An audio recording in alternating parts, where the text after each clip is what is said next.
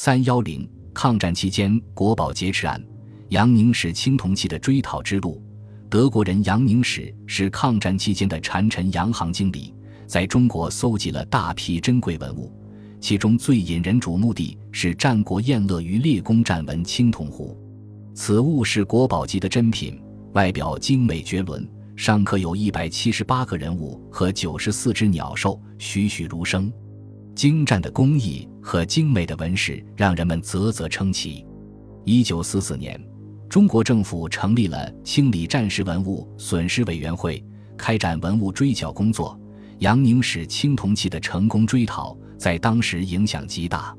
文博专家王世襄、原故宫文献馆馆长沈坚士和平津区副代表唐澜等人参加了清损会，自1945年11月开始了追讨被劫掠文物的工作。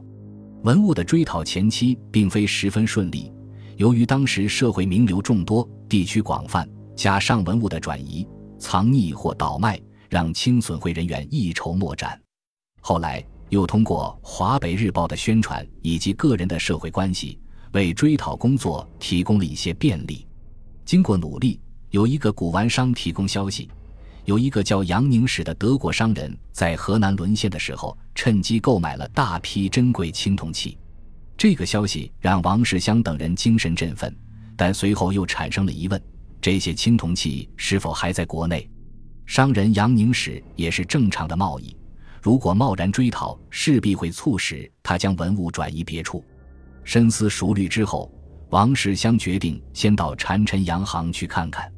在洋行里，有一位外籍女秘书正在打印文件。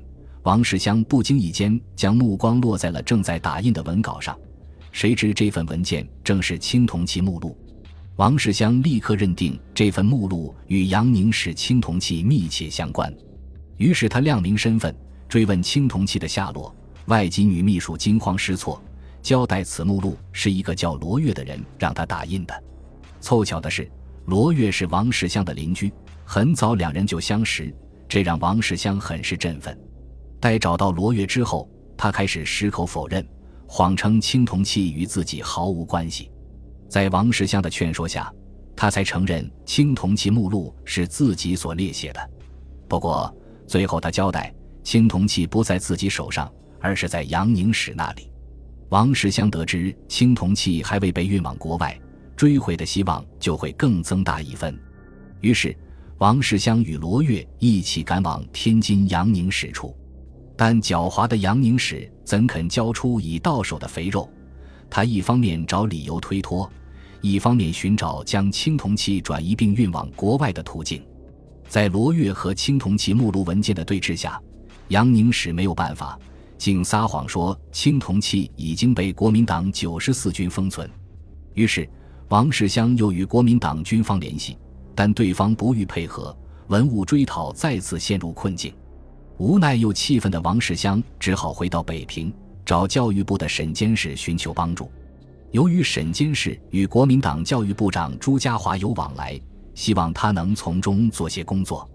而此时的杨宁史正一边得意，一边紧急筹划着运送青铜器的方案。在王世襄等人追讨文物屡遭受挫之际，原北洋政府的代理国务总理朱启潜带来了新的曙光。当他得知此事的来龙去脉之后，表示愿意出力帮忙。朱启潜认为，这一重要案件应当引起时任行政院长宋子文的重视，于是他让王世襄立即写材料陈述有关青铜器追讨事件的始末，然后上交给宋子文。